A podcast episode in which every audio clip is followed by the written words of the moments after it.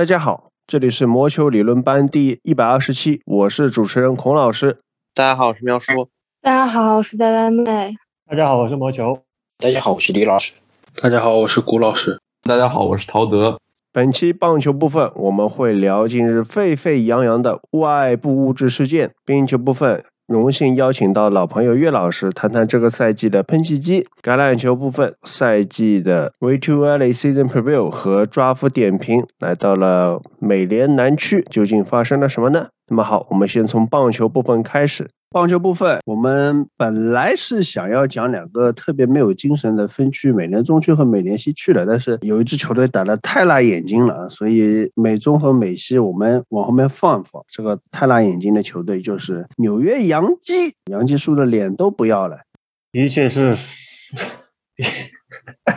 呃，其实本来上星期对双城系列战前半场打才打得不错的，就考虑到我们现在杨基伤兵满营这个状况啊，那么本来也大家也是知道，对双城属于杨基 ATM 的这样的一个角色的球队，尤其在第三战呢，这个大比分领先五比二进入第七局，而没有想到是居然是此前只丢了一分的 Chapman，居然在九局下半居然连丢四分的，连续丢了两发全垒打给 Donaldson 和 Nelson Cruz，虽然这个系列战没有成成功横扫。双城，但是啊，过去可能半个月以来，整个洋基的颓势，我们可以看到是非常明显的。从月初星期四扣先发那场输掉给光芒之后啊，跟着那个周末的系列战被红袜横扫，整个系列战下来，洋基只拿到了十二分，每场球也就只能拿个四分。再往之前，我们又在底特律被老虎横扫。而我们录节目这个星期之前的这个周末，两场球做个费城人啊，对阵前任主教练九二里的球队啊，却又连输两场，而且包括星期天还是零比七被零封的。现在杨基整个打线问题是，我也不知道怎么形容了。在现在路过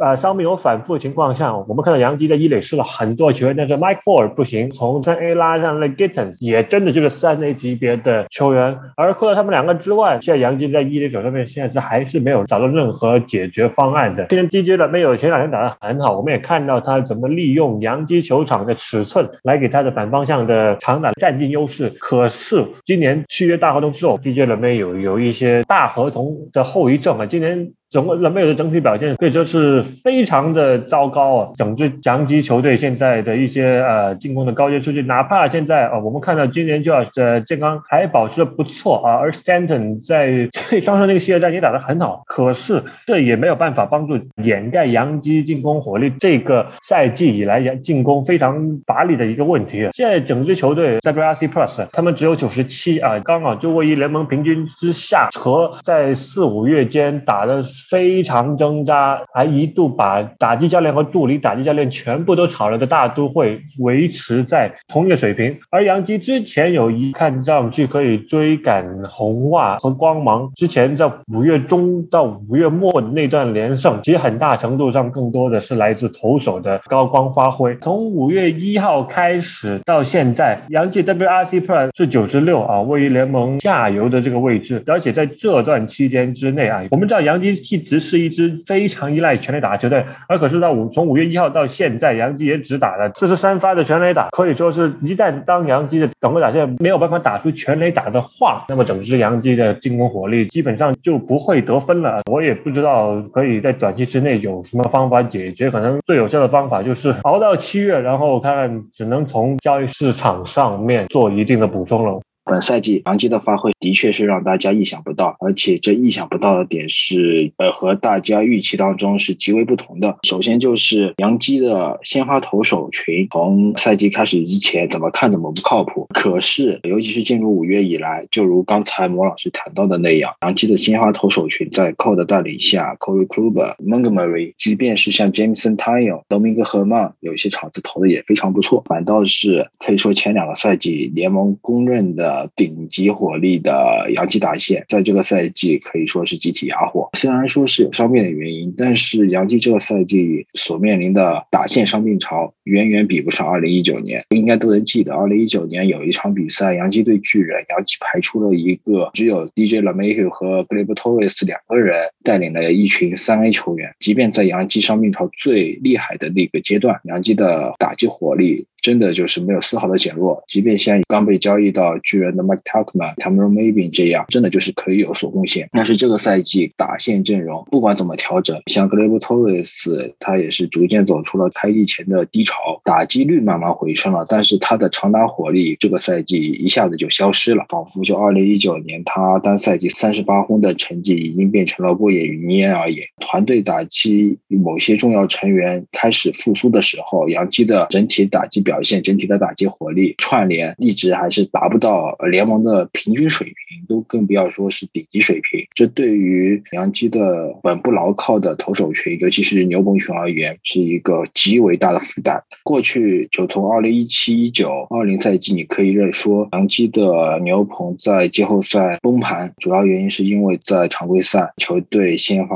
投手群不利，导致牛棚经常要加班，在关键时候上场，撑到季后赛撑不住了。但是按照五月球队的情况，显然球牛队的牛棚到了六月就已经有了开始连环爆炸的情况，先是 Chad Green，后面 e r i d i s Chapman。轮流着爆，这有点像牵一发而动全身。因为打击的问题，连带着先发投手容错空间就小。先发投手容错空间小了，一旦出现了状况，肩上压力极大的 Aaron b o o 而言，为了每场比赛每球必争，自然就会及早的动用牛棚的胜利组。即便是杨基目前牛棚这些胜利组成员，不是说个个都是铁打的汉。即便像现在最关键的 Jonathan Lysiga，也是之前动过刀的投手。所以他们能否顶得住一个赛季如此高强度的使用，并这个后续是值得观察的。因而，我对杨基的前景没有魔老师那么乐观。作作为一支有打击驱动的球队而言，如果说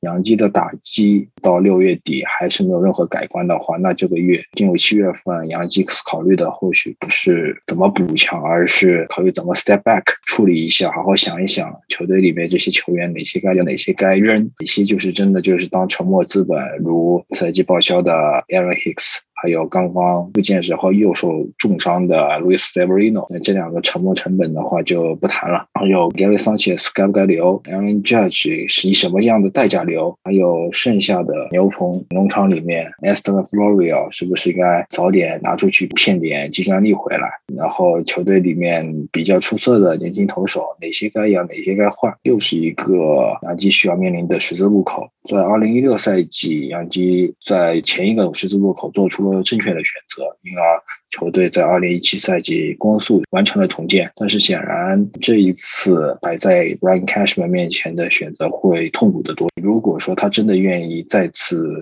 step back，他将付出极大的勇气，因为毕竟这个赛季开始的时候，外界对于杨基的期待绝对是争冠，而不是所谓的培养新人或者是等待下一波农场新人的成长。现实和理想之间巨大的目标落差，势必。会导致杨基赛季结束后，不光是教练层，甚至是管理层发生巨大的人员巨变。不过，杨基的打击能不能在六月、七月月开始前找回丢失的状态，我这边还是打一个大大的问号。因为从不管是高阶数据还是打击形态而言，杨基整体的打击策略和他们做得好的时候，并没有特别大的区别，这才是最诡异的地方。一直遵循的他们之前成功的主流。认知里面认为正确的一个打击策略，可是球就是打不好，就是往地上打，偶尔上了上了垒，跑垒还一直出错，各种各样莫名其妙的失误。如果说的白点，那这就不是一一支争冠队的表现，就是一支非常 sluggish 的 performance。如果说杨基持续这样状态的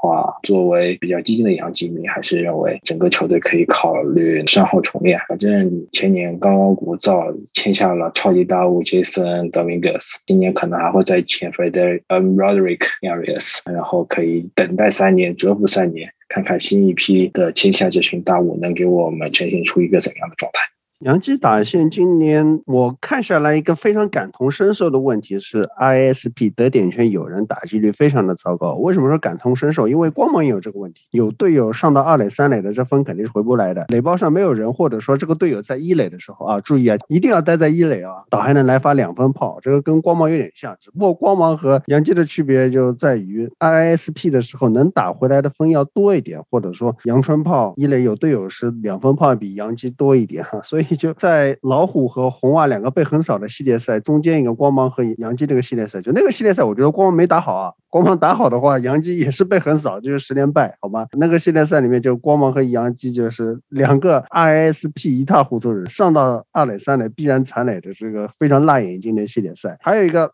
刚才李老师也说到的杨基球员跑垒的问题啊，对，这也是为什么很多球员二垒三垒回不来，这跑垒实在是太瞎了，太差了。这个事情连曾经在杨基啊干过很久的名帅 Buck s h o w a t e r 他现在是做电视解说嘉宾嘛，解说过程中就直摇头，现在怎么世风日下，道德沦丧，这群人连基本的跑垒都不会，很着急啊。那这个话题以后有机会再发散，就是为什么现在大联盟球员都不会跑垒？前面说杨基有问题的是进攻。方面还有一个问题是，他们的投手群就是之前一直在硬顶，被衰弱的打线这边要赢球就完全生吃投手。但是根据李老师、蒙老师也提到了啊，牛棚这样长久下去是不是撑得住？先发投手 Corey Kluber 拿了个弯打就伤了，什么 Severino 在复健过程当中又遭受暴击之类巴拉巴拉。那他们领衔的王牌 Garrett Cole 啊，现在也是处于风口浪尖啊。之前有一个在线采访，有记者直接问 Cole，你有没有使用外部物质啊？然后 Cole 顾左右而言他，他的回答就概括一下，就有点像成龙当年说的：“我只是犯了一个男人都会犯的错误啊。”有扣差不多就是说我只是做了一个投手都会做的事情，差不多就是这样意思的回答。大家。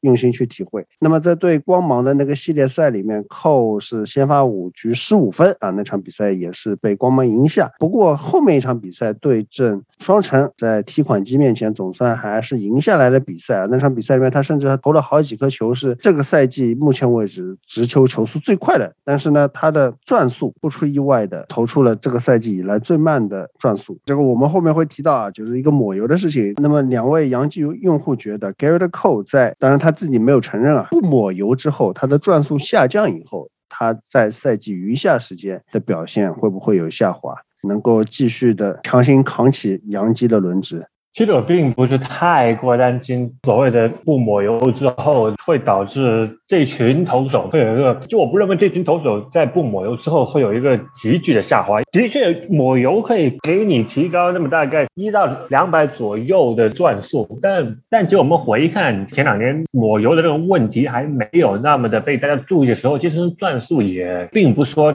差的太多。假如我们说扣真的抹油帮是他这两年变成联盟说仅至于 The Grom 的投手的话，那么这么点让他回到他的海盗那个时候的水平的话，那我觉得也不会对他的产出有有什么太多的一个影响。站在这个角度问题上说，我是算是那么担心扣或者这群投手会有一个急剧下滑，而又导致了整个联盟的这个进攻数据，整个联盟的投球表现就像野球一样。我并不会说太过担心吧，有可能只是导致啊这一群投手们的挥空率下降，有可能要么就是三振率的下降，但是本身他的球质、他的控球。还是在的情况下，所以我并不太担心他们的问题。莫老师既是洋基用户，又是道奇用户。另外一名道奇投手 Trevor Bauer 在上周末，哎，那个比赛我太辣眼睛了，我还是在电视台参与直播解说了。Trevor Bauer 狂丢六分，最后那场比赛道奇一比十二输给了美联西区垫底的游骑兵啊。那场比赛里面，鲍尔因为我是解说，我比较认真的看了，我感觉到他非常的挣扎，他的直球控球找不到好球带，就投。的跟大鼓一样。那莫老师，你觉得鲍尔现在这个情况，你担心不担心？是有一点担心，因为他是最早一两个承认 说他宁愿非法物质或者说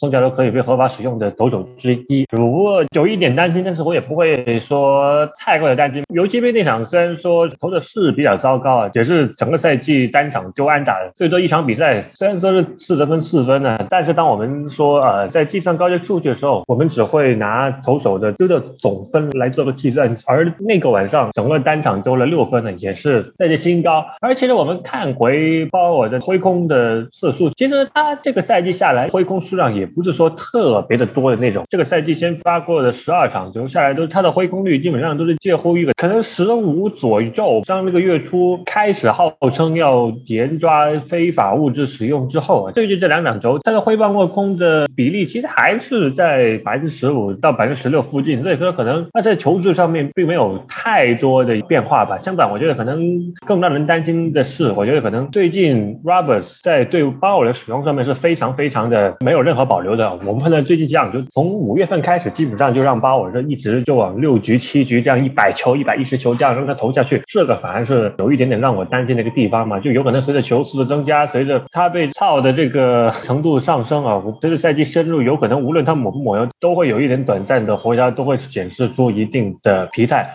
它的战术的确下来了，就从可能前面五月、四月底、五月初喝的两千九、三千左右的转速，掉到了两千八和两千七，的确是让人有一点点担心。但是我想说，是这个伤害究竟会有多大？我觉得可能要等到六六月底，代我们就会有答案了。本来就是鲍尔，并不属于说。顶级 Tier One 的那种先发投手嘛啊，他是一个算是 ace 级别的投手，但是他并不是像我们所知的 Cole 啊、The Grub 或者 Searcher、Kershaw 那种级别的 ace，所以你说他有一定回调，我觉得也是属于意料之中的一个事情啊。可能最让我担心的还是他的最近的一个被使用的一个情况吧，可能再加上不能抹油之后啊，多多少少肯定会影响到他的控球啊和投球的的一个质量的。顺着这个话题，我们谈到今天另外一个需要讨论的东西就是。外部物质事件，其实之前已经跟李老师专门聊过这个事情。最近联盟进一步的发酵，在六月三日，就是以这个时间点为节点。在之前呢，还是大家没有真的开始，就六月三十，联盟就开始放风了，这个事情要开始严打了，严肃认真的对待了。那发生了什么情况呢？在六月三日之前，整个联盟的平均打击率是点二三六。这之后，六月三号到我们录节目，差不多超过十多天，联盟的平均打击率。上升到了点二四七，当然这个样本非常的小，不一定能够说明太多的问题。等到你们听到这期节目的时候，可能正式文件已经出来了。现在消息比较灵通的记者事先打听到的说法是啊，联盟可能会出台正式的红头文件，基本上规定两方面：第一就是如果抓到使用外部物质，禁赛十天，对先发投手来说十天是没有工资的哟。另外一方面是一些比较操作方面的细则，简单来说就是裁判会抽检，有点像交警在。在马路上抓酒驾一样，好像说是特别考虑到为了缩短比赛进程，这也是联盟最近几年比较在意的事情。他们会在换边的时候，就这种不是在场上打的时候抽空去抽检，可能是这样。在这样的风声出来以后啊，据说有消息灵通的记者，因为大家都知道的原因，他不会透露消息源是谁。有些球队现在已经是这么操作了，球员在场上比赛的时候，可能还是会抹一点的啥，但是在牛棚练投的时候，他已经不抹了，就以防。后面没办法用，现在提前的适应起来。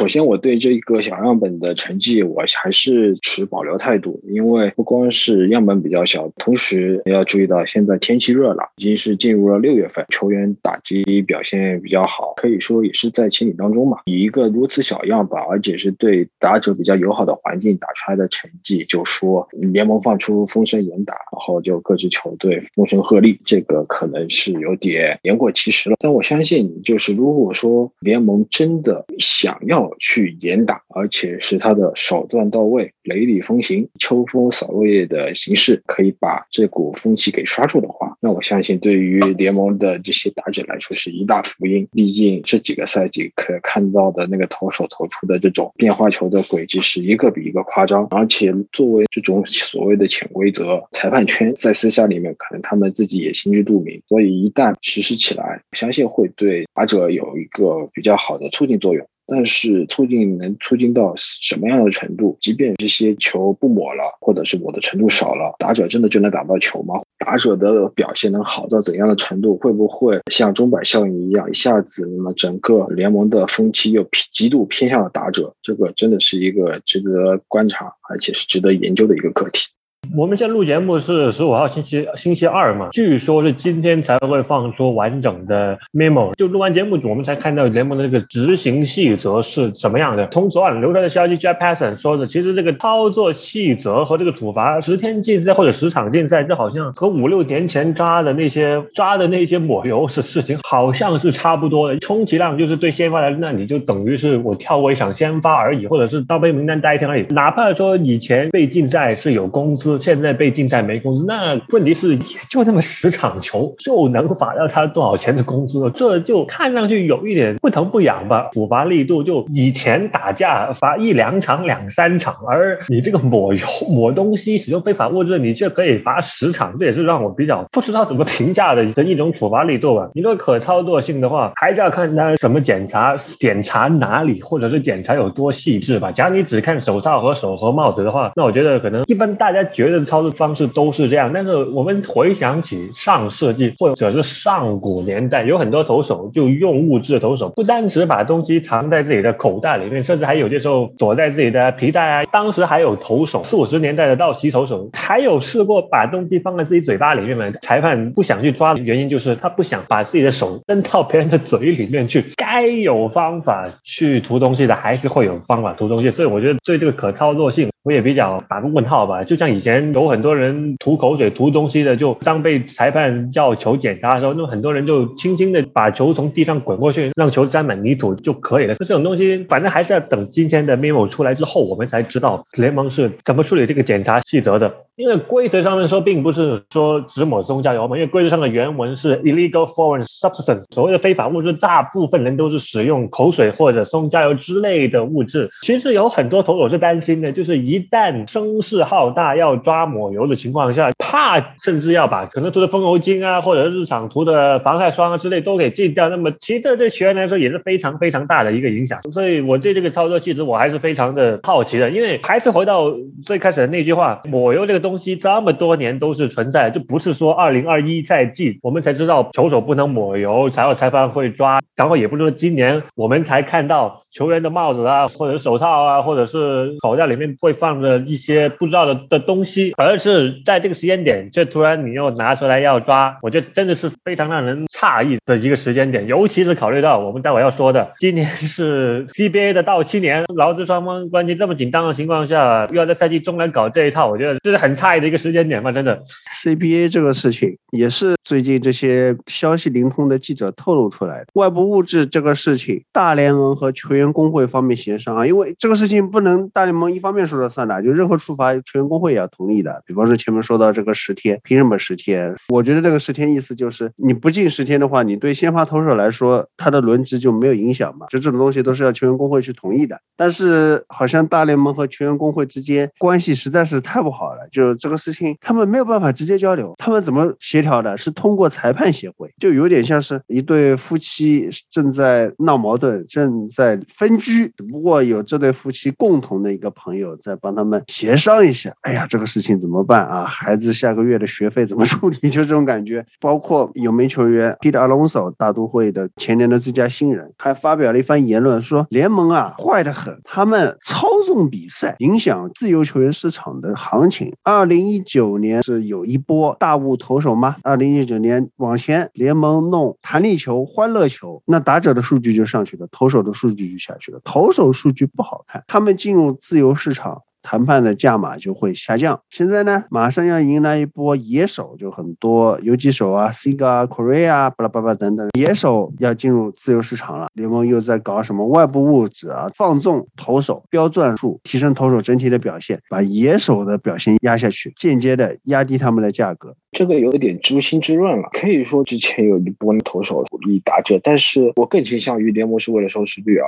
不是因为要操纵球员的身价的波动。可以说前段时间打者最嚣张的时候，反倒是让某些纯力量的打者他们的饭碗更难找，就等于有一个挤出效应。现在联盟里面长打火力不吃香了，之前的一些依赖长打为生的那些一维度球员，他们的市场就极度萎缩，平凡无奇的。一个所谓的游击手，一年也可以轰三十三十本垒打，自然而然的本垒打它的价值就下降。其实得意的并不是一些顶级的打者，所谓的那些打者爆发年最顶级的，像 Manny Machado、Bryce Harper，他们并没有签下史诗级的大约。像 Bryce Harper，他在自由市场上拿到的合约比之前预测的少很多很多很多。大联盟换了球，鼓励了进攻，可是最顶级的打者他们的合同并没有水涨。长高，反而是一些二档或者是三档的打者借此机会，他们打击表现有了很大的提升。最好的例子就是杨基之前提到的 DJ LaMahio，两年之前，你他这跟杨基签下的合同才是两年两千四百万，是前后这个落差，所以真正得意的是这样的球员，而不是说顶级的打者。我相信这次进入了投手发飙的环境，真正得意的也不会是那些最顶级的投手，而是次一级的或者是更低等级的投手。他们嗯或许今年进入自由市场，如 Kevin g o s m a n 他们可以拿到一份比较大的合同，但是真的能挑战高薪的球员还是寥寥无几。那我们前面讲的是比较具体的一些问题啊，关于外部物质究竟应该怎么看，怎么去解决？我觉得还是要提纲挈领的从宏观的角度来审视一下这一个问题，这一整个事件啊，我们找到一个切入点。现在在天使的投手 Alex Cobb 他说，这个东西就像以前类固醇时代一样，因为以前嗑药嘛，大力出奇迹嘛，那有些球员要嗑药，有些球员不嗑药，但是那些嗑药的球员变得厉害了以后，这就导致了一个问题，他嗑药了，你不嗑药，你就吃亏了，内卷了，你就被人家卷了，导致有些球员为了跟上成绩啊，为了保住自己的饭碗，也要嗑药。Cobb 就觉得现在大家都抹油，就变成有些投手你不抹油。油你就吃亏了，你就少了一两百转速啊。虽然说这一两百转速能够翻天覆地吗？对于绝大多数投手来说，可能也就是稍微球飘一点，变化犀利那么一点点，不会有质的改变。但是差了一点，总归是差了一点嘛。所以干脆就禁掉，也省得有一些球员他不想抹油的，他觉得这种东西有作弊的，省得被迫跟风，省得被迫内卷。差不多吧，这就好像现在股票 FOMO 却一样，fear of missing out，大家都冲进去了，那我好像我不冲进去，那我有可能就我害怕自己错失这么一个这么厉害的一个机会，所以就跟风抱团去来做这样的一个选择。我可能觉得抹油跟风的这种事情和以前吃胆固醇的又不太一样，因为毕竟吃胆固醇的帮助和和效果还是和抹油没法相比。本来大家都多多少少会有一些自己特殊的方法，去帮自己提高控球和投球的时候的 grip，再加上你打。那么 grip 的好，你也不一定会有好的控球、好的 release、好的球质，所以我觉得并不可以和类固醇来做一个直接的对比。只不过说，当大家都用而自己不用，那我觉得那的确可能站在一个整个联盟潮流上面来说，当然有可能是会有有一点吃亏的一个情况嘛。所以就像我说的，现在美股 Reddit 上面的上面所说的 fear of missing out 的的这样的一种感觉吧。我觉得其实抹油一直在抹，但是现在的抹油和之前是还是有一个划时代的变化。也有记者透露，现在有些抹油的物质，它这个粘性已经超出了以前所谓的像风油精啊、防晒霜这种粘度了，可以说就把这个平衡彻底打破。所以对于这样的情况，我觉得联盟是应该出手制止的。这就和之前所谓偷暗号一样，你说偷暗号，从有职业棒球以来就一直有人在偷暗号，那为什么这？之前太空人因为偷暗号被罚的那么厉害呢？因为不光是砸垃圾桶啊，主要是他们真的就是实时偷暗号，非常高精尖的手段，辅以非常特殊的方式，实实在在的真正的得到了超越了道德规则也好，逾越了那个底线了。所以对于这种逾越底线的呃获取不当利益的行为，我认为联盟是应该出手，然后可以制止，应该可以允许有潜规则的存在，但是不能说让这个潜规。则堂而皇之的登上台面，甚至是有取代明面上的正当的规则的趋势。在这样的情况下，我认为联盟是需要主持公道的。这个问题呢，用汤老师的话来说，我是比较精神资本家。我就吴老师和李老师说的都对，平衡性的角度，但是平衡性的角度、公平性的角度是一个问题。但是这个事情之所以开始有解决的迹象了，动力来源是谁啊？这动力来源肯定不是来自于球员，这动力来源是来自于老板。老板们坐不住了，事情才会有被摆上台面啊！我们要想怎么去解决这种可能性。那老板为什么坐不住了呢？比赛的平衡性被打破了，球员老。打不到球，球没办法进入场内形成 play，越来越多的 switch outcome 不是保送就是三振，就或者球直接棒飞出场外，你就球打进场内的这种整活的东西越来越少，对比赛的观赏性是是有影响的。因为球打进场内里面，你可以看到各种美技的防守，看到各种跑垒啊，今年有很多 跑垒的这种名场面，防守的名场面，看到了确实很有意思。有一些我也坐在魔球理论班的视频节目里面了。从比赛精彩性角度来说，大家还是希望。望有多点球打到场内，多来点整活。所以为了比赛的观赏性、精彩性，简而言之就是钱。为了钱，老板们就觉得这个比赛的平衡性需要去调整了。投手是太占优势了，而且这个也是个日积月累的过程。一方面是外部物质的成分在提升，另外一方面是现在的投手比过去投的越来越快了。我觉得其实外部物质为什么这几年水平突飞猛进，也跟现在投手球速越来越快有道理。就以前球投手投个九十三英里，你就你们就觉得这是个火球男了。但是九十三英里其实还是在人类的反应范围的某个界限之内。但是现在很多都九十五、九十六英里了，已经超过了打者反应的极限了。在这种情况下，你再稍微再加点转速，直球的 rise 的效果，受到马格努斯力的影响，在视线里面产生的这种往上飘的效果，会比过去有更大的作用。就就是质的改变了，不仅仅是量的改变。这个嘛，我们去结合一些什么打游戏要消什么厉害的单位、厉害的技能、厉害的卡，都是这个道理。他把整个游戏的打法改变了。有一种打法在天梯里面出现次数太多了，很多人都是通过这种方式去赢了，这个肯定就要消。那么联盟也说咱们去消，但是这个消呢，就我们刚才没提到了，还是要看球员的配合。现在看下来是联盟的老板们啊，大联盟资方这一边是有很强的动力，但是球员的一方倒不一定。就有些球员就觉得太内卷了，大家都在用，但也有一些球员是觉得，比方说打者就觉得他抹了油以后控球会好一点，就省得砸到我脸上。包括有些大都会球员 Kevin p e l a 那个被球直接砸脸，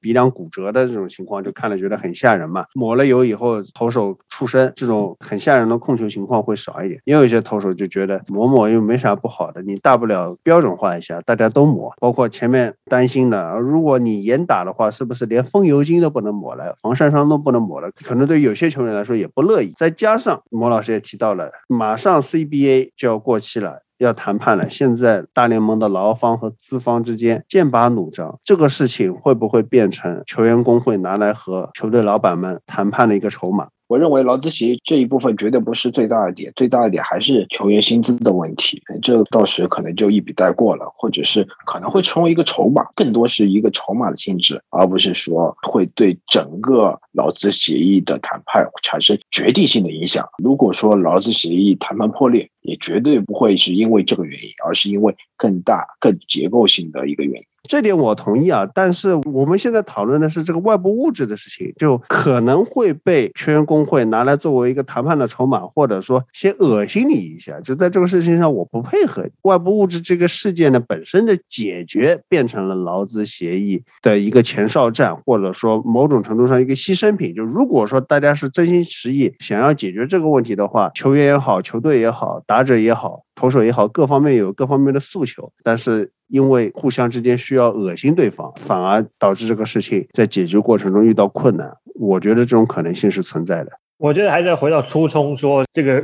真心的严抓非法物质究竟是为了什么？你说，假如真的像比亚拉手说，根据自由球员市场的情况，对严抓的方向做出选择，那我觉得就的确会成为一个谈判的焦点之一。而不过问题是，现在我们知道，现在 C 杯上面的问题，或者是需要劳资双方亟待解决的问题，实在是太多了。就是说，多你这一条不多，少你那个一条不少。所以说，要么我就觉得联盟就有一点说，呃，再多不愁就。继续往上加的这个样子，干脆就把所有的问题一起通盘解决。那我觉得这个可能性是有的。但你说可能，假如回到联盟，说只是想为了提高收视率，想让当时进了名人堂的记者 Jason Star 说的，有可能现在比赛太过无聊，太过缺乏 football in play，缺乏场上的 action。那我觉得站在这个方面上面说的话，那么全工会和劳资双方谈判的时候，考就好像又不会太把这个当成一回事吧？毕竟实在需要解决的问题实在是太多。多了，所以说我觉得可能这个问题并不会说变成一个双方会放太多精力，成为今年冬天劳资协议谈判的一个主战场吧。但是你说全工会要拿来做筹码，拿来做谈判需要的话啊，他们的确会这样做，恶心你一下，然后看可以达成一些什么样的交换，就达到他们更大的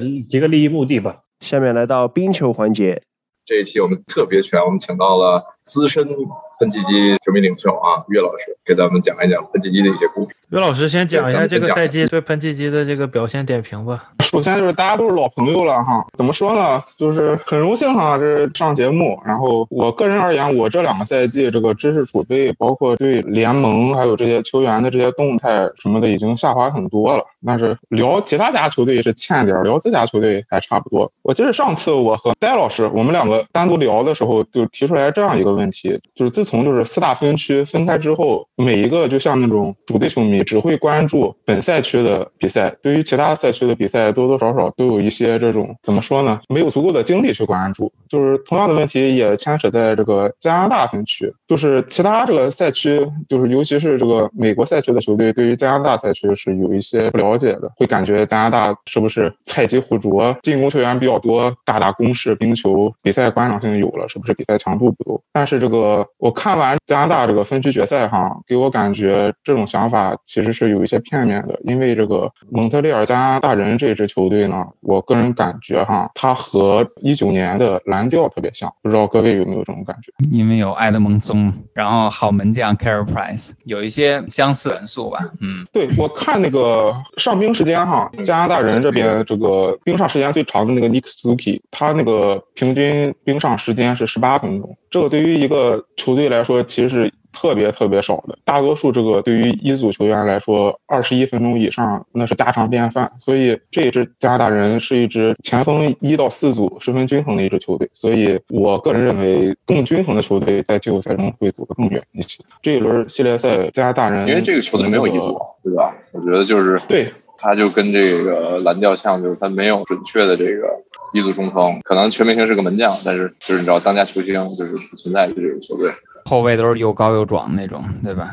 但是咱们是不是有点跑题了？咱们不是聊一下喷气机这赛季的表现？回归正题哈，就是聊一下喷气机这个赛季表现吧。就是我个人而言来说，这个赛季我主队温尼伯喷气机能打到季后赛二轮，其实已经达到了一个球队的天花板。因为无论是不是咱上一期开场讲的 Mark Shifley 不冷静的这个冲撞导致的禁赛，无论有还是没有，我觉得对于这支球队来说，打到二轮已经是很不错的结果。所以我。个人而言，对这支球队这个赛季很满意。这个赛季大家可以看一看球员表现，这个赛赛季可以说是一支承上启下的一个赛季吧。因为之前赛季球队核心是队长 Blake Wheeler，自这个赛季之后已经成功交接到 Mark Shifley 手上了。Blake Wheeler 这个赛季也迎来了这个生涯的下滑，他正负值很低，这一点是让我没有想到。我觉得他这个生涯下滑跟我预想中的来的稍微的早了一些。再来讲讲上一期就是各位给我抛的几个问题哈。对于这个喷气机目前现有的几个问题，看看我是怎么想的。我现在想了想，总结出来大概有三个问题吧。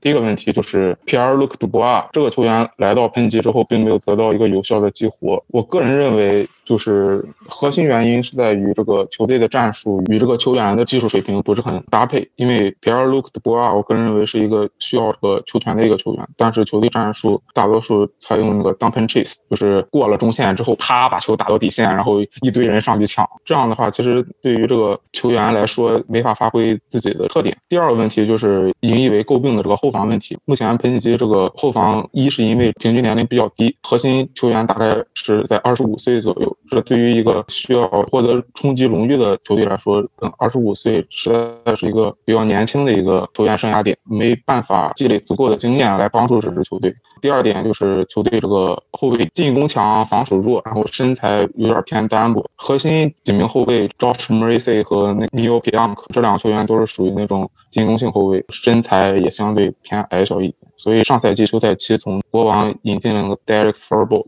这个球员是属于那种传统型高大型后卫。从常规赛其实看不出来这个后卫身材的重要性，但是一到季后赛冲撞以及这个对抗强度上来之后，其实球队的这个更会依赖这个就是身材高大、防守比较好的球员。你可以看一看现在杀入分区四强这些球队，他们那个当家之柱都是些比较高大的后卫，包括 Alex p e t r a n g e l o 和那个 Shea Weber，就是这种又高又壮。只有这种后卫才能帮助球队从防守端走得更远一些。这是喷气机迎来的第二个问题。然后第三个问题就是目前来说，我个人认为球队目前有点青黄不接。中生代球员锋线组只有 Mark Scheifele 一位，就是二十七岁左右。再往下，其他核心像本赛季爆发的那个 Nick Ehlers 和 Cal Connor 都在二十五岁左右。这样的话，球队缺少一个中间支柱，在后防方面更有这个问题了。就是我刚才提到的这个年龄也存确实存在一些问题。但是马上就要迎来那个西雅图扩张了，所以对于每个球队来说，就是如何就是应对西雅图扩张所面临的这个抽壮丁的这个问题，其实每个球队多多少少会存在一些自己的一些保守性隐患。是否需要把自己的这个首轮签交易出去来保护更多的球员，还是决定赌一下把自己的大合同甩到这个市场外，让西雅图去抽取？这都是每一支球队所面临的同样的问题。所以这是我目前总结出来的三点。那我想说 Viller 的事情，就是赛季初我跟岳少还有跟其他人都说过，我其实挺看好 Viller 能保持巅峰，至少在几年的。我觉得他的这个打法不至于像这个赛季这样下滑这么厉害，啊？但是最后打到赛季末就接受了这个，他真的就是下滑的这么厉害这个事实。反正这一点是我觉得影响非常大的。呃，外加我非常。看好的几个喷气机的新秀吧，就岳少好像不是很看好，但是我特别看好 Christian Vesalainen，身高马大，然后得分能力还特别出色。NHL 级别就是没打出来，但是勉强说他还有时间。他如果能打出来的话，喷气的这个前锋就是刚才岳少提到新老交替这边还是有很大希望的。我觉得球队问题主要还是在后防，一个大斯诺巴锋我觉得也不够。这个球队也真的就挺类似于枫叶的，就进攻型的这个后卫是真的不少。就 p y o n g 这种球员，加上什么贝利、希诺啊这样的球员，还有塞米尼库这些，这些人堆起来之后，就是又是那种纸面上看着很不错，然后实际上现实中打着就非常非常奇怪、非常别扭的一个效果吧。我觉得就是后卫这个问题肯定是有的，但是这个毕竟不是很好解决吧，不管是选秀还是交易的。然后喷气机眼下，我觉得最重要的就是还是把这个 P L D 给拯救。回来，因为 P L D 这个赌挂来了之后，几个问题，一是他这个这个位置和给他配的队友都很不稳定，就是有时候还会打到边然后就会明显感觉他不适应。但是在季后赛的最后两场，他有一些，就你比如说他配合不默契，这个可以说是球队的问题。但是有的时候他在这个门前还有板墙上的争抢，就是感觉还是不是百分之百吧？不知道是他是有伤病，因为他的蓝衣最后就是因为这个 effort 问题，所以被交易的。所以我觉得这个方面他自己应该需要这个提升一个 compete level。觉得皮尔鲁杜布这个事儿，就是一个球员在一个体系里待时间长了，就习惯这个体系了，对吧？之后你再把他带到另外一个体系里，他肯定要一个习惯的时间。John Tortorella 是非常讲体系的一个教练，他把他球员调教的也非常讲体系。所以从他这个球队出来的球员，一般都需要一些这种习惯的时间。可能就张山的这种球员出来是进入了一个类似的体系，所以没不需要这么。大的这种习惯的时间，因为 Montreal 的这个体系跟 John Totoro 其实非常像，也都是没有 clear cut number one，对吧？但是在喷气机就不一样，一个更重进攻的一个球队，一个前锋更重的一个球队，而且能分出来前锋阶级的球队，他还是需要习惯一下。之后就是他需要一个稳定的这个搭档，对吧？皮尔鲁克巴可以打边锋，他在中间有打过边锋，但是他这个身材还有技术啊，明显就是一个纯的这种中锋，对吧？所以当务之急是给他找到一个稳定的这个位置。后防的话，刚才他也说了，是的确是难，但是不要忘了，还是有几个非常好的球员，对吧？尤其是维利弗诺拉，或者还有这个 New p i n 这几个后卫。我的意思就是，大不了交易一个换一个这种打法不一样的这种后卫出来，对吧？一个更 shut down 一点，或者是虚位一点后卫。New p i n 我觉得很好，但是他跟弗诺拉真的两个都要，这个值得考虑的问题。一换一，同样的位置，成品换成品的这种交易不太好办。PLD 这边他就是来了喷气机之后，从一组。到二组到三组，从中锋到边锋，这所有的组所有的位置全打过，中途交易过来，然后打到现在打这么多个位置，换各种组合的确不太对劲。但是球队这边，我觉得肯定是不想搞换过来，然后立刻把他再换走这样的做法。吧，非常蠢的做法吧，我觉得。所以球队下个赛季的确 POD 这个位置怎么和 Shafley 错开也好，还是和 Shafley 一起打也好，还是怎么样，球队得确定下来吧。所以这就来到我想问岳老师的问题，就是你觉得 Paul Maurice 明年会回到球队吗？因为我觉得 Kevin s h e v e l d a l f 就总经理这一次因为进了第二轮，我觉得他的这个位置暂时还是安全的。但是对 Paul Maurice 这边，岳少想听一下你对球队老教练的看法。谷老师问的这个问题问得很尖锐啊，因为这个问题，一八年的时候，喷气机阵容深度以及球员整体实力都十分优异的时候，没能打到斯坦利杯决赛，就已经提出过这种质疑了。我个人认为，Paul Maurice 就是我们可以打个比方哈，Paul Maurice 这种教练，他可以把一支一般球队带成一个优秀球队，但是他没法将一支优秀球队带成一支顶尖的球队。所以这就回到目前怎么对这支球队一个定位的一个问题了。首先，刚才各位老师都说的，球队他的农场还算是不错，无论是锋线还是后防线都有很多年轻球员。但是老一批球员，就是自打我看球以来，第一批球员只剩下 Blake Wheeler 一个人。所以目前来说，这支球队现有阶段想要冲击斯坦利杯是有些困难。我认为 Paul Maurice 其实他带到球队到二轮，只能说中规中矩吧。炒教练其实对于任何一支球队来说是下下策，就是能修补阵容就修补阵容，除非教练和更衣室有不可调和的矛盾。上个赛季其实也爆出来，确实是莫瑞斯和莱尼之间有些许矛盾，所以导致更衣室掌控力不足，所以球队连续两年第一轮被淘汰出局。但是现在市场上。好的教练又有谁呢？所以呢，我是觉得吧，这个教练这个事情，你得先决定留不留他。你要决定不留他，其实选择还是不少的。但是赛季中传出那些什么 Viller 和 s h e f l y 做球霸这种留言。啊，不知道你这个到底真实性有几成啊？本队球迷对这个有没有更多的研究？但是如果是留言传出来的那些东西，就是 Paul Morris 作为一个这么资深的主教练，对更衣室还是失去了掌控力的话，那其实我觉得挺危险的。喷气这支球队机会是有的，明年如果恢复，就大概率恢复正常分区之后，东部是非常可怕的，然后西部严重缺腿，就是说你常规赛如果能靠进攻型球员把这个分刷起来，把胜场数刷起来，堆到季后赛之后，你在季后赛如果交易截止之前做一些针对性的补强，因为大家都看到季后赛需要什么样的球员，所有的球队都知道，如果要是能。在这个赛季中段做出一个从常规赛到季后赛的调整的话，我觉得进了季后赛之后，尤其在西部这样的一个明显弱于东部的情况下，我觉得什么都是有可能发生的。但是我记得陶德不喜欢 Paul Maris 吧？很多很多人都是比较质疑 Paul Maris。我倒是我觉得 Paul Maris 是一个挺有意思的教练，我特别喜欢看他说话。但是真正能不能把这支球队带到那个高度的话，嗯，这个我也不知道。我觉得有一点挺遗憾的，就是他把第二轮发挥的没有像常规赛那种，就是北区数一数二的那种一霸的表现。所以门将这位置上，我觉得明年还是有机会的。就如果是表现稳定的话，在季后赛中还是可以走挺远的。因为今年哈巴的常规赛表现，我们大家都看见了，面对这些这么豪华的这些进攻球员，对吧？然后打的还是非常不错的。岳少也是觉得 e r s 会续约。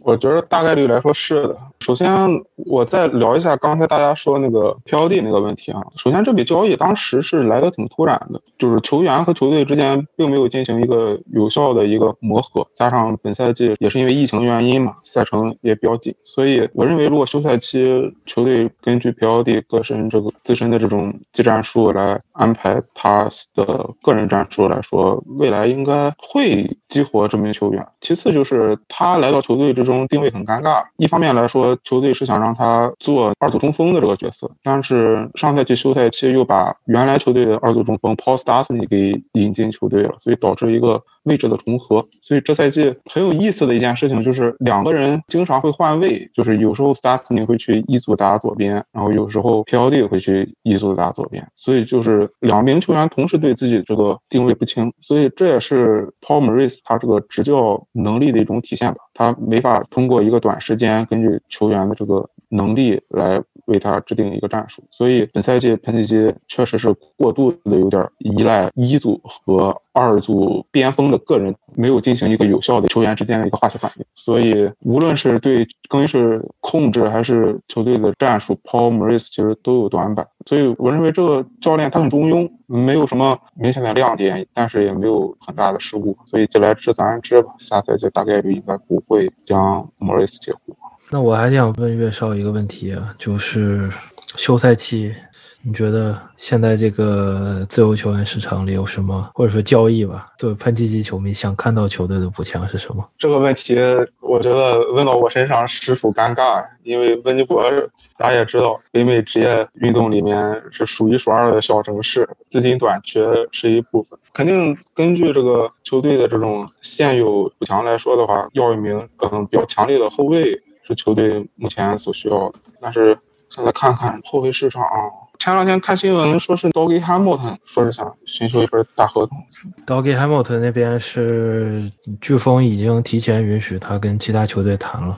但是，呃，因为你必须得征得球队允许嘛，没经过球队允许就提前跟球队谈判是是是违规的。然后他这个意思就是，他不是说飓风要放他走了，而是就是飓风想要留他的情况下，是坚信就是现在这个 flat cap 工资帽不提的情况下，其他球队给不出什么特别有利的 offer，然后他就比较放心的让 Doggy Hamilton 去听其他球队报价，然后可以带着这个报价回来，就是再来找到飓风说这个我手里有。这样的报价你匹不匹配或者怎么样，就类似于这样的一个情况。但是当然，Doggy Hamilton，我现在觉得真的是五开了，就是留不留得下。飓风这边跑题讲，我觉得 Sveshnikov 可能会有一个 offer sheet，在今年这么。疯狂的情况之下，但是就不聊这个了，基本上就是补后卫了。但是怎么说呢，后卫太难补了，后卫现在的这个自由市场真的是稀缺品，找到一个合适价格、适合球队体系的这样的后卫，那实在是太困难了。看吧，这个休赛期戏还是很多的。本期的橄榄球部分，我们的赛季前瞻加上抓夫点评来到了当当当当当当当当当美联南区啊。那么大家应该也都清楚，为什么这次挑了美联南区，因为发生了一笔比较重要的交易啊。这个轮到这支球队的时候，我们在讲，按照惯例倒序发车，先从喜提状元的杰克逊维尔美洲喵开始。美洲虎应该是今年选秀里面拥有的签最多的球队啊，然后他们一共有九支签，而且这个有五支签是在前面两天的，而前面第一轮的两位球员，我们前面节目也介绍过很多次，那么今天我我们应该不多说了啊，我们知道状元 Lawrence，然后二十五号签又选了他的队友 Travis Etienne。我们简称的这个 ETM，我用一句话评价一下美洲虎的这个一轮的选择：状元 Lawrence，这个当然是毫无疑问的，今年最好的四分卫啊，也是可能也是近年来最好的新秀四分卫之一。但是二十五号签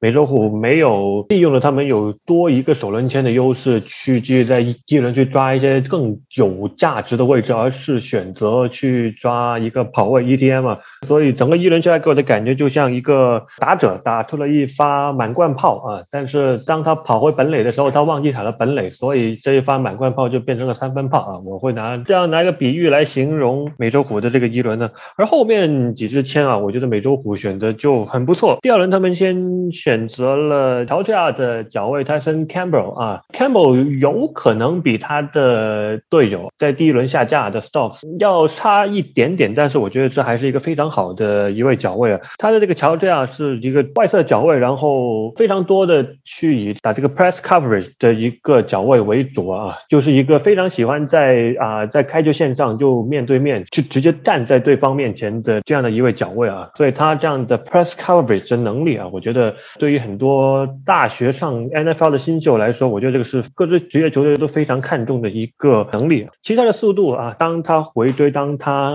发现漏洞需要补防，就需要赶上对方的外界的时候啊，我觉得他的这个速度。也是非常不错的啊，只不过他有一些些瑕疵的，就是这个可能因为他身高的问题，虽然说他不是很高，他好像是六尺一，去换算下应该是大概一米八六七这样的样子。虽然不是今年最高的脚位，但是从录像上面看，我们看到他是有一点转身上面的问题啊，再加上他可能控制他的臀部啊，在回追都是有一定的瑕疵的啊。这一点他来到 NFL 之后，就是这有可能是会成为一个暴露他弱点的方面的。而不过总总体来说，这个开幕之之前，我觉得是非常非常符合美洲虎的一个现状啊。我们考虑到他们在这个休赛期对自己的二线有很多的动作啊，包括签下了 Jackie Griffin，然后再加上我们知道他们去年有着一轮秀的来自佛罗里达的 CJ Henderson，那么可以说是 Meyer 也是希望啊，把美洲虎的这个防守组可以带回一七年的那样的一个高度。然后他们在第二轮的第二之前选择了斯坦福的进攻截锋 Walker Little。这之前我觉得可能是前两天美洲虎的选就选下来，除了 ETM 之外，我觉得最大疑惑的一支签啊。我们知道美洲虎缺锋线啊，这个缺锋线的程度就缺到他们要被迫在这个休赛期啊来去拿特权标签去 take Robinson。但是我们没有想到是他们在第二轮就直接去拿 Walker Little。Walker Little 是一个非常好的截锋，但是他的好是存在于他在一九赛季报销之前，而因为他在一九赛季的第一场比赛打了大概一半的时候，他就因为膝盖韧带的锻炼而下场赛季报销，而上个赛季又因为疫情的关系，所以他决定了 hold out，他是没有打二零二零赛季的。而换句话说，就是 Walker Little 过去两个赛季只打了不到一场比赛。有很多球探啊，在二零一九年重伤之前是把勒斗看作成是二零年选秀的头号截锋，但是过去两年就打了不到一场球情况下。他还有没有这个能力，这是一个非常大的担忧的。而不过他在休赛期里面，我没记错是，他一直跟一个也养了很多好锋线苗子的这个教练 Many Weather 来训练，这有可能是他的一个仅有的加分项之一吧。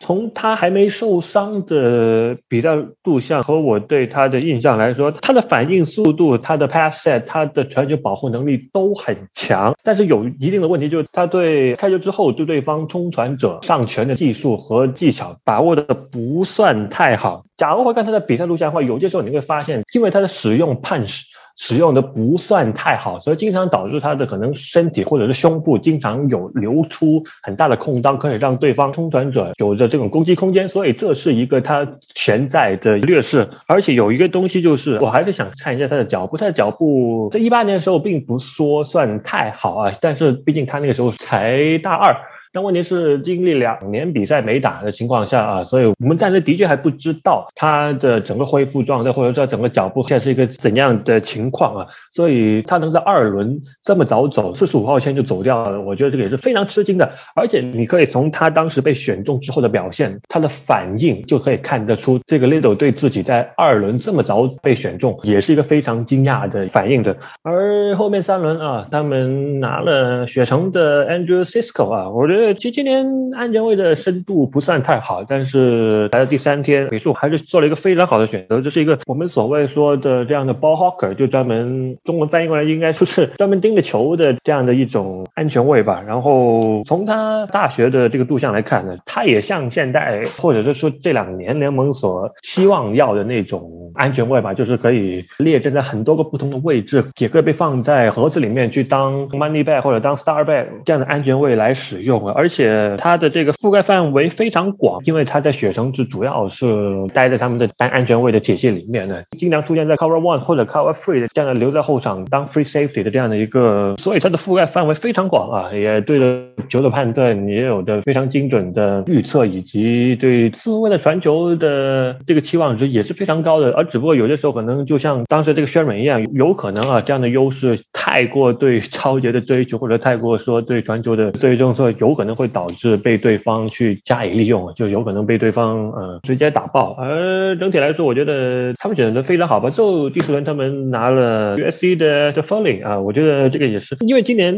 防守锋线的深度实在是太超高，所以签来到四轮，我觉得也没有太多的差别。但是 t f o l l y 是一个在第三天选秀第一支签啊，这应该是一个主打一个 free tag 的一个非常传统的防守截锋啊，经常就是以控制 one gap 为主的。然后这个我们也看到，其实我们。计算美洲虎的防守锋线的内侧，其实还是也需要一定补充的。从录像上面看呢，我们我觉得就是一个可能 D 幺最具备的，包括第一步的爆发力，包括去抢占 gap 的这个能力，我觉得他都是有的。而且最重要的是，来到第四轮呢，其实选谁真的差别不大。我们知道美洲虎也需要金端锋啊，所以他们在第五轮选了 Barry 啊。不过今年对金端锋扣掉 Pace 之外，我觉得其他人基本上都不太值得一提了。所以这种真的就是。可能所谓我们所说的 乐透签吧。所以整个美洲虎的样子就是这样啊，呃，我觉得还是选的不错的啊，就是两只比较偏高轮次的签，ETM 在和这个 Little，这是两只我比较想不通的签吧。而也说不定啊，有可能是因为美洲虎他们手上的签太多了，所以他们觉得可能浪费一两只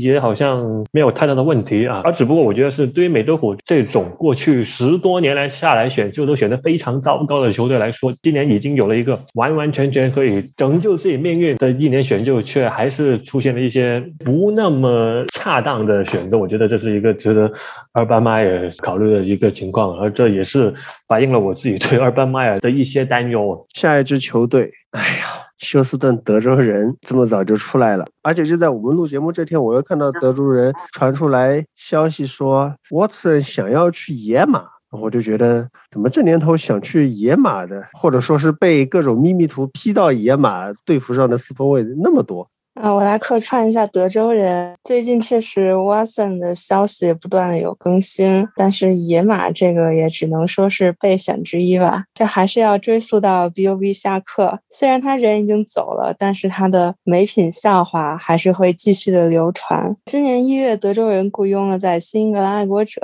任职二十年的 Nick Stereo。面对外界的质疑，刚赶走了一个爱国者系的总经理加主教练，怎么又请来了一个 Bill Belichick 的成功模式能复制吗？德州人主席 Cal McNair 表示说。我们不要做休斯顿爱国者，我们要用自己的方式建队。这话说出来，没有人会相信，好吗？我们看到的是，从 Casario 上任以来，德州人已经得到了九个爱国者旧将。先是通过选秀签位互换，得到爱国者不要的右截锋 Marcus Cannon。不过最近的消息，他应该在德州人不会再打右截锋这个位置。德州人的锋线也可以说是漏洞百出。然后送出了一个七轮签，得。到了爱国者二零一八年的七轮近端锋 Ryan e z e l 谁让爱国者现在的近端锋太多了呢？还有像最近签约的三十一岁的跑卫 Rex Burkhead，搞笑的是他就是去年在对德州人的比赛当中 ACL 重伤，而今年德州人的跑卫阵容又已经增加了 Mark Ingram 和 Philip Lindsay，这是心里有数，下赛季没人传球，只能多跑了吗？而算上 BOB 时代交易得到的 Brandon Cooks 这些老面孔，现在德州人的名单里的前爱国者球员已经有十四个人，而这只是德州人的众多槽点之一。这个休赛期。Will Fuller 还有 J.J. Watt 纷纷的离队，给人看到这个球队未来就是一个躺平的节奏。而最引人注目的就是 The Shawn Watson 的事情到底怎么办？他在申请交易之后卷入了这一系列的官司，现在是没有定论。联盟是在进行一个调查，但是因为联盟也不会对球员在这个休赛期去做出禁赛的决定嘛，就是即使联盟已经调查出了一个事实，然后有了自己的结论，如果有禁赛之类的事。情也会是从新赛季的第一场比赛开始，所以现在联盟也并不是一个很着急的状态。然后就这个民事案件的话，现在我们得到的消息就是说，对方和 Watson 并不会和解，那么这个案件肯定会拖到新赛季的开始。那个时候，Wilson 有可能被加入到豁免名单当中。总之，这一系列的事件也并不会直接的影响他。就是如果他想要被交易的话，他还是可以被交易。但是球队显然是做好了新赛季让其他的四分卫来首发的准备。目前也是意料之中的，一直没有在这个训练当中见到 Wilson。嗯，球队是已经用一年的短约签下 Tyrell Taylor 以及 Jeff Risco。德州人的新任主教练。David Culley 之前是比尔的四分卫教练，是直接见证了 Tyrod Taylor 是怎么被 bench，怎么在 Nathan Peterman 五超级的比赛之后把首发位置抢回来，把比尔带进了季后赛。在一七赛季之后，Tyrod Taylor 的角色基本就是那些高顺位选了四分卫的球队的一个备选嘛。单赛季的首发再也没有超过三次，不过在今年应该就不只是这个数字了。David Culley 也在采访中说 t y r o Taylor 就是他想要的那个人。你这就要说到今年德州人的选秀了，和你前面说到美中府相比呢，德州人他今年的签位首先是非常少，就是完全不足以去补球队的各个空缺，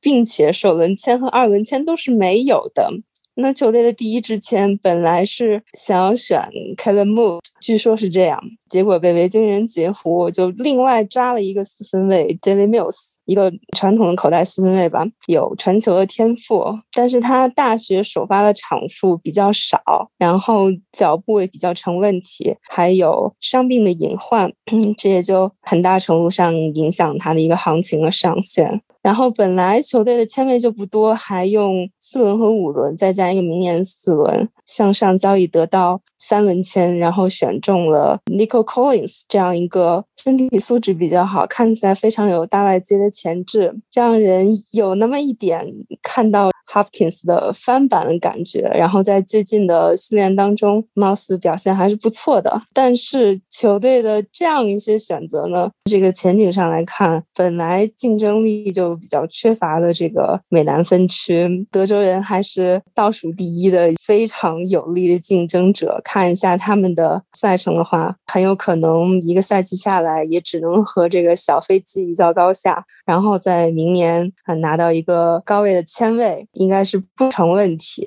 那今年选中的四分卫 Davis Mills，也许在赛季的最后一段时间也是会有机会上场的。球队看一下他怎么样，有没有必要继续留住？如果没有达到球队预期的话，那直接明年有这个自己的高位的签位，然后可能把 Watson 交易出去，又换到一些什么签位，想选什么选什么。总之，这支球队之前这个留下的坑实在是太大了，在短时间内要补回来，应该是不太可能的事情。因为毕竟没签呢。今年德州人第一次选球员，已经是来到第二天快要结尾的地方，所以他们就选了 Davis Mills。那个 Mills，我们之前在其实，在前面说四分卫前瞻的时候，大少给他 Slipper 里面好像我没记错，好像是说过的，所以我也不多说了，因为就是没签嘛啊。所以说你说蔡过去分析今年德州人的选秀情况怎么样，我觉得是比较多余的。我想说一下 Watson 的事情，因为我觉得现在 Watson 的事情已经不到他自己可以控制的地步了，因为先不说他已经被被联盟开放进了调查，而一般类似的事件，我们看过去几次同样的事件，基本上都是以球员被禁赛来结束的。最重要的是，在三月的时候，休斯顿的警察局说收到了刑事方面的报告。我没记错，当时警察局是已经开始着手去对是否涉嫌刑事方面是着手调查的。而假如这个后面程序一旦继续走下去，真的变成了刑事诉讼的话，那这个我觉得问题就不是现在单纯的民事诉讼，就是双方庭外和解就可以解决的问题。所以我觉得可能球队像野马这种想交易他愿望是好的，但是考虑到现在我省这个案件的牵涉面实在是太广，所以我觉得还真的不是这么容易说双方庭外和解，然后赶紧找下家就可以完成出手的这样的一个情况。而且这个事情的发展的方向也也会比 Rogers 包装工的戏剧要来的要复杂的多，所以可能休赛期的两个大瓜啊，一个 Rogers，一个他，啊，我觉得这两个瓜要分开不同的程度来对待。接下来两支球队去年都打进了季后赛，从分区第二名以外卡身份进季后赛的小马先说。小马上个赛季是杀进了季后赛七号种子啊，但是很遗憾的首轮败给了比尔。那么小马在上个赛季是比较少有非常攻守平衡的这样一个球队，进攻防守呢都能跻身于联盟前十的一个行列，这是他们的一个很高的下限。但是同样的，因为技术位的缺失啊，他们上限同样也不高。这个休赛期小马并没有很大的动作，那么最大的动作应该在四分卫的位置上。Philip Rivers 和爹在小马打完他生涯最后一年以后啊，宣告退役回家。带他的九个孩子，小马在休赛期换来了在老鹰非常不得志的前防员 Carson Wentz，代价是一个三轮签和一个有条件的二轮。如果他打满百分之七十五的一个 snap，就会变成一个首轮。我认为这个首轮应该是没跑了。那么 Carson Wentz 究竟能不能够恢复到他前几个赛季的状态？因为他上上赛季的状态呀迷之下滑，让人绝对是摸不到头脑。如果说是因为老鹰的进攻前线伤病过多导致他后来被撞坏了脑子，那么小马绝对是能够提供一条更优秀的进。攻前线来保护他的。尽管上赛季在所有的数据上基本他都排在联盟垫底，但是小马呢仍然参考他多年前那个 MVP 级别的表现，打算在他身上赌一把。如果 w e n s 能够恢复到之前的水平，他仍然是联盟前十的一个四分卫的表现，这能极大的提高小马的一个上限。但是如果他不能的话，可能会耽误小马崛起之路好几年。举个例子，比如说，如果把上赛季的 Josh Allen 放在小马，小马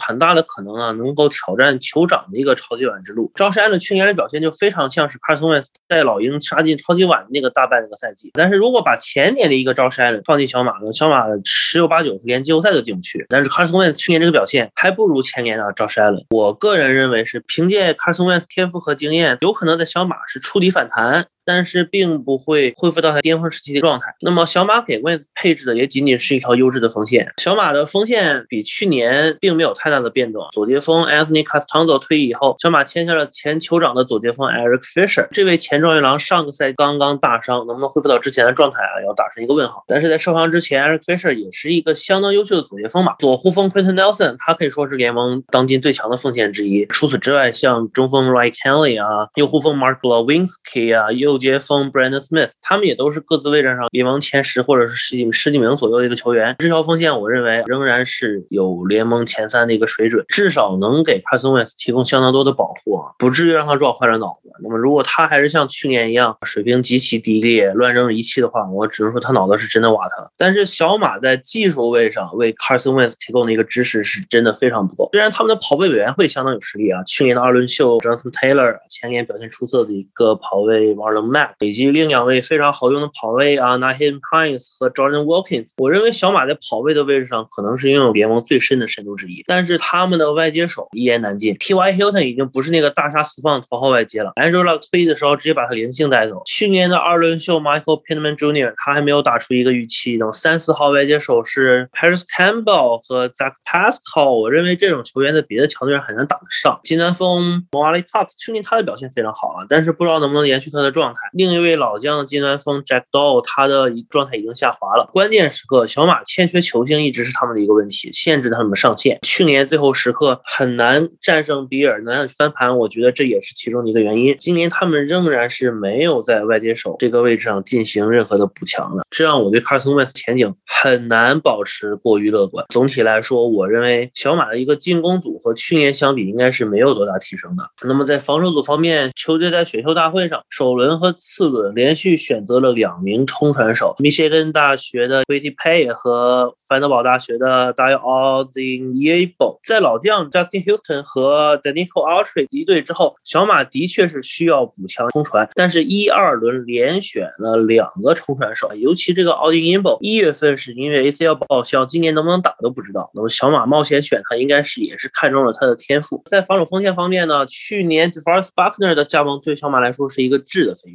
他们。去年防跑呢排在联盟第二，Buckner 和他们的线位 Darius Leonard 功不可没。但是今年对于这条比较缺乏经验、年轻的防守锋线来说，我觉得也许很难保持去年的一个水准。二线防守方面，去年两位角位啊发挥的非常出色啊，Zavier Rose 他是树能死人能活，到了小马之后打出了职业生涯最好的一年。Kenny Moore 去年的表现也是联盟前几好角位的表现，但是小马的二号角位的位置是一个非常大的漏洞啊。一九年二轮秀去年的表现可以说是在灾难性的。新赛季如果他不能有什么提高的话，我觉得小马这个传球防守仍然是难以跻身联盟前列的。小马的另两位安全卫啊，Julian Blackmon、Kai Williams 也都很年轻，这条年轻的防守二线，我觉得仍然是有希望得到一个提升的。但是他们新赛季的传球防守啊，我觉得仍然可能是这个小马的漏洞。总体而言，小马这个休赛期除了四分卫之后，变化可以说是不大。那么唯一的看点就是 Carson Wentz 能不能找到一个过去的感觉。但是小马今年的赛程，我觉得是非常不容易的。看前五场比赛，海鹰。公羊、泰坦、海豚、乌鸦都是一个季后赛级别的球队。第七周、第八周还有四九人和泰坦。前八周除了第六周的德州人之外，全部都是季后赛球队。考虑到威恩斯和球队一个磨合成功的问题，他们的胜率可能是百分之五十都不到的。但是他们的后面的赛程相对简单，有可能在磨合成功之后啊，在后程发力。但是，一旦前期崩盘了的话，那么球队面对的压力就会更大。我个人认为，小马有可能会是明年在季后赛争夺中掉队的一支队伍啊。我对于他们的预计可能在九胜或者十胜啊，季后赛边缘。我们知道小马急需冲转手，但是其实今年冲转手质量也不会说超级深吧。但是连续两轮，其实我都不太喜欢他们的第一、第二轮两个选择。Pace 他心脏是有一些问题的，而且他心脏这个问题是在选秀之前对所有球员做体检的时候，他突然的被医生说他的心脏有问题，而又非常神奇的在做完体检之后的。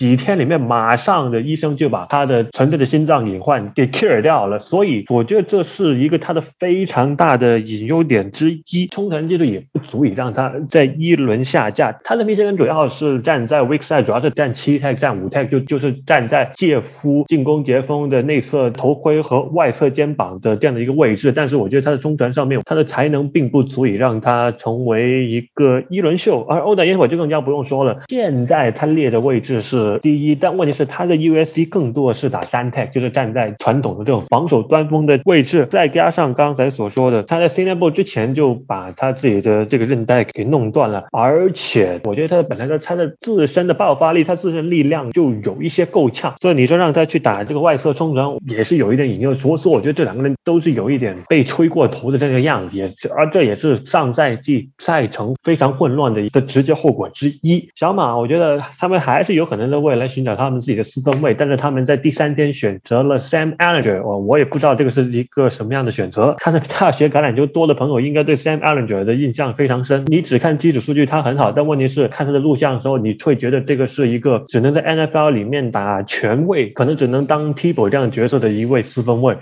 最后一支球队田纳西泰坦，之所以这期节目我们要讲美南分区啊，就是因为泰坦在胡廖 Jones 的争夺战中赢得了这位名人堂级的外接手。一些预测模型在胡廖 Jones 加盟以后，对泰坦的预期有了大幅提升。我们结合一下这支球队抓夫情况啊，再来谈谈他们这个赛季的前景。泰坦上赛季是力压小马拿到了美联南区的一个冠军，但是他们在外卡轮第一轮被乌鸦复仇。总体而言，我觉得对他们来说，上赛季还是一个比较可以令人接受的一个赛季啊。但是球队同时也展现出了非常多的问题，防守端去年的表现是大幅的下滑，去年能排在联盟前五的一个进攻组，在季后赛是完全的哑火。看一下泰坦这个休赛期的补强啊，最近最火热的一条新闻就是泰坦用一个二轮签和一个四轮签的一个白菜价，从猎鹰换来了联盟近十年最好的外接手之一胡廖正斯，可能也是组成了联盟最强的外接手组合之一。那么在休赛期，泰坦是放走了球队内的外接手 Corey Davis 和近端锋 John Smith，只从公羊补进了 Josh Reynolds，在选秀大会中四轮选中了一个 Des Patrick，这个操作一度是被人诟病的，没想到泰坦憋了很久，突然放了个大招。AJ Brown 和 Julio Jones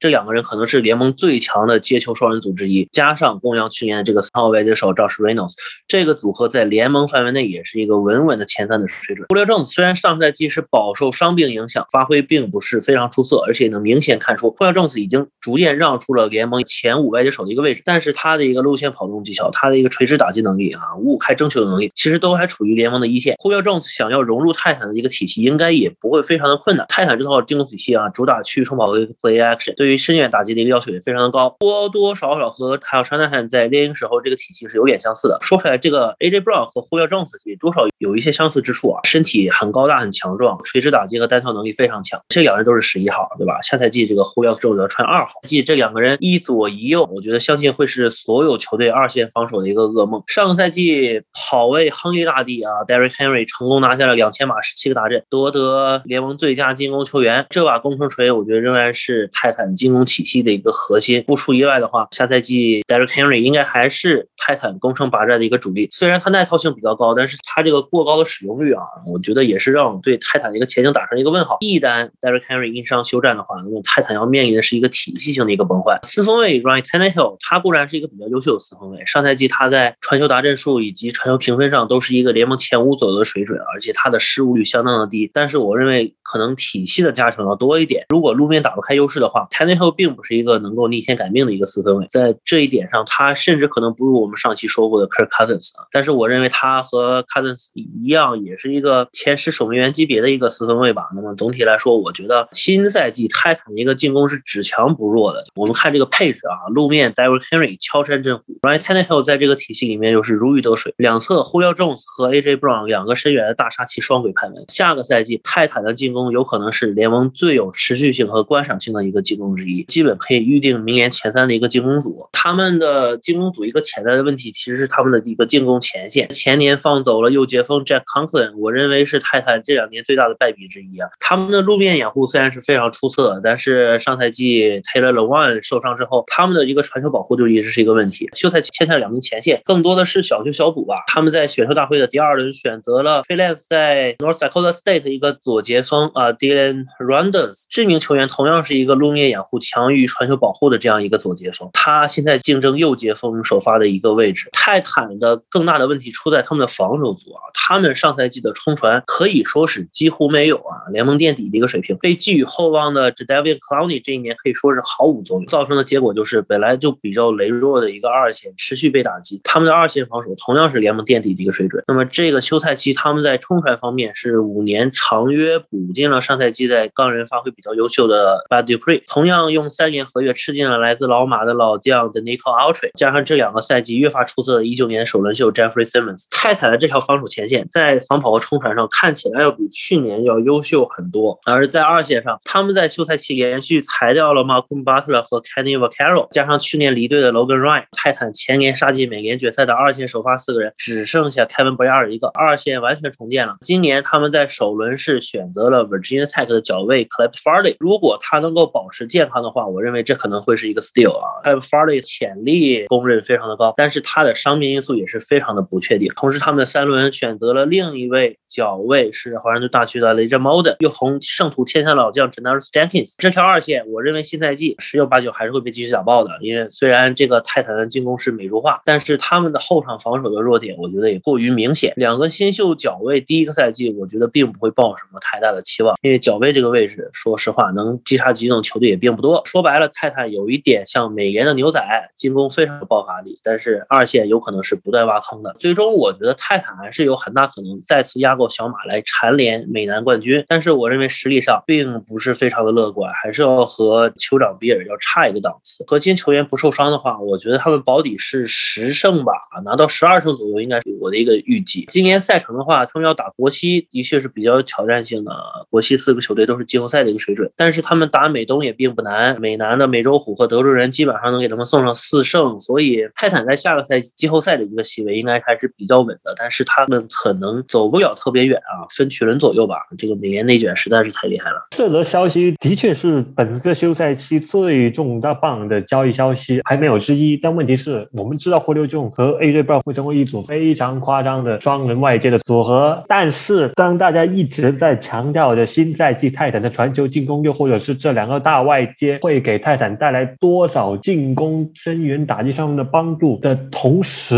我觉得我们应该回看一下泰坦整个阵容的一个问题。在选秀之前，泰坦在今年需要补强的地方，我觉得可能除了四分位之外，他们球场上面的所有位置，我觉得他们都需要补充，都需要补强一遍。脚位没人安全位没深度，没人冲传线位又差，然后外接手更加不用说了，再加上现在连近端锋也是一个比较大的问题。所以说，在这么多的漏洞情况下，你一换回来一个呼溜重，并不能把这支本来看上去就有天赋不怎么样的球队去拉高一个档次，因为他们漏洞实在是太多了。这么多的漏洞情况下，泰坦今年的选就基本上都是奔着补漏洞去的。啊，缺脚位，第一轮发里，我觉得这个选择非常好。只不过发里是有一点引诱的，就是他的背伤问题。第一轮直接选发里，我觉得可能有一点跳选，有一点 wish 吧。可能当你和第二轮一上来，每周五选择 Campbell 的一个选择的情况下，但是他还是一个非常好的一位脚位吧。高中打外接手，然后以外接手身份被选中，然后在一八年才转成脚位的一位球员，所以他可能对球的判断、球的掌握，在 ball skill 上面，我觉得因为他外接手的背景，是会让他有着非常好的 ball skill，而且也是因为他外接手的原因，所以他在短身、他在回追、他在 locate receiver 的过程当中，他的动作做得非常非常流畅的。他只不过是因为他不是科班出身的脚位，所以他在线上盯人的时候，pass coverage 的时候，他不懂，他不知道要怎么限制、怎么 jam 对方的外接手。就是我们看到开球线之前，脚位一般会对外接手去做一些推搡啊，或者限制他有 free release 的一些动作。Randall 刚才麦老师也说了，就是为 run block 大于 pass block 的一位进攻截锋。考虑到泰坦新赛季真正缺的人应该就是右截锋，整个锋线上面存在感最低的位置就是右截锋了。说句实话，我觉得谁打都差不多，真的就不差太多。所以他们可能抓了最需要补的漏洞，也是非常合理的。Monty Rice 他在一九赛季打完之后，他说要留下，我就觉得比较惊讶。其实他是完全可以在二零年就参加选秀，但是但是他留下来，觉得自己行情不够好，还可以提升一下，所以他决定留下来再打一年。但问题是疫情一来啊，就导致可能对他的整个计划也有着非常大的冲击吧，所以也就导致他这么厚的轮次才来到了第三轮一百号签，接近一百九十二号签才下一下 UGA 的线位啊，一个非常纯麦、纯 MLB、纯中线位，并不是一个完全打满三档的那种类型的线位。但是考虑到泰坦的线位急需补充的情况下，一百号签、一百号附近守门的位置，我觉得 Monty Rice 是非常非常好的一个选择。